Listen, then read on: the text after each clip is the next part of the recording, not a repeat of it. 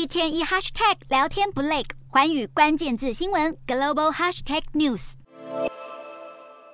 美国国会仍因拨款法案陷入僵局，如果没有在十月一日前达成协议，联邦政府将会关门。美债殖利率则因为近日美国经济数据表现良好，持续升高，十年期殖利率上涨约六个基点。此外，iPhone 十五开卖后，许多用户反映有散热不佳的问题。苹果二十七日收盘则下跌零点八九趴。美国卖场企业好事多则因营收和获利都优于预期，股价上涨一点九一趴，至每股五百六十三点五三美元。美股四大指数涨跌互见。道琼指数小跌六十八点六一点，收三万三千五百五十点二七点；纳斯达克小涨二十九点二四点，收一万三千零九十二点八五点；标普五百微升零点九八点，收四千两百七十四点五一点；费半指数达长三十一点七九点，收三千三百六十一点四一点。欧洲股市方面，市场预期通膨问题还存在，美国将维持高利率，加上欧股不动产类股普遍收低，欧洲三大股市皆跌作收。